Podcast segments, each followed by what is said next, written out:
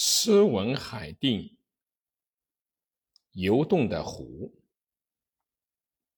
对中央亚细亚也有过许多探险家前去探险，例如斯坦因、科克、亨廷顿、日本的大谷探险队等等。如果要从其中选出一个人的话，那么还应该选择。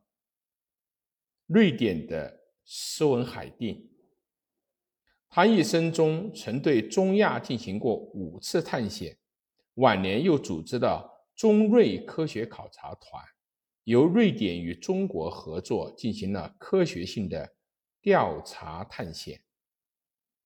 一九三四年，斯文海定做最后的一次探险旅行，经孔雀河，终于到达了。罗布泊，他亲自证实了自己多年主张过的理论，即罗布泊以一千五百年为周期，在南北之间进行了大的移动。游动的湖就是这次探险的记录。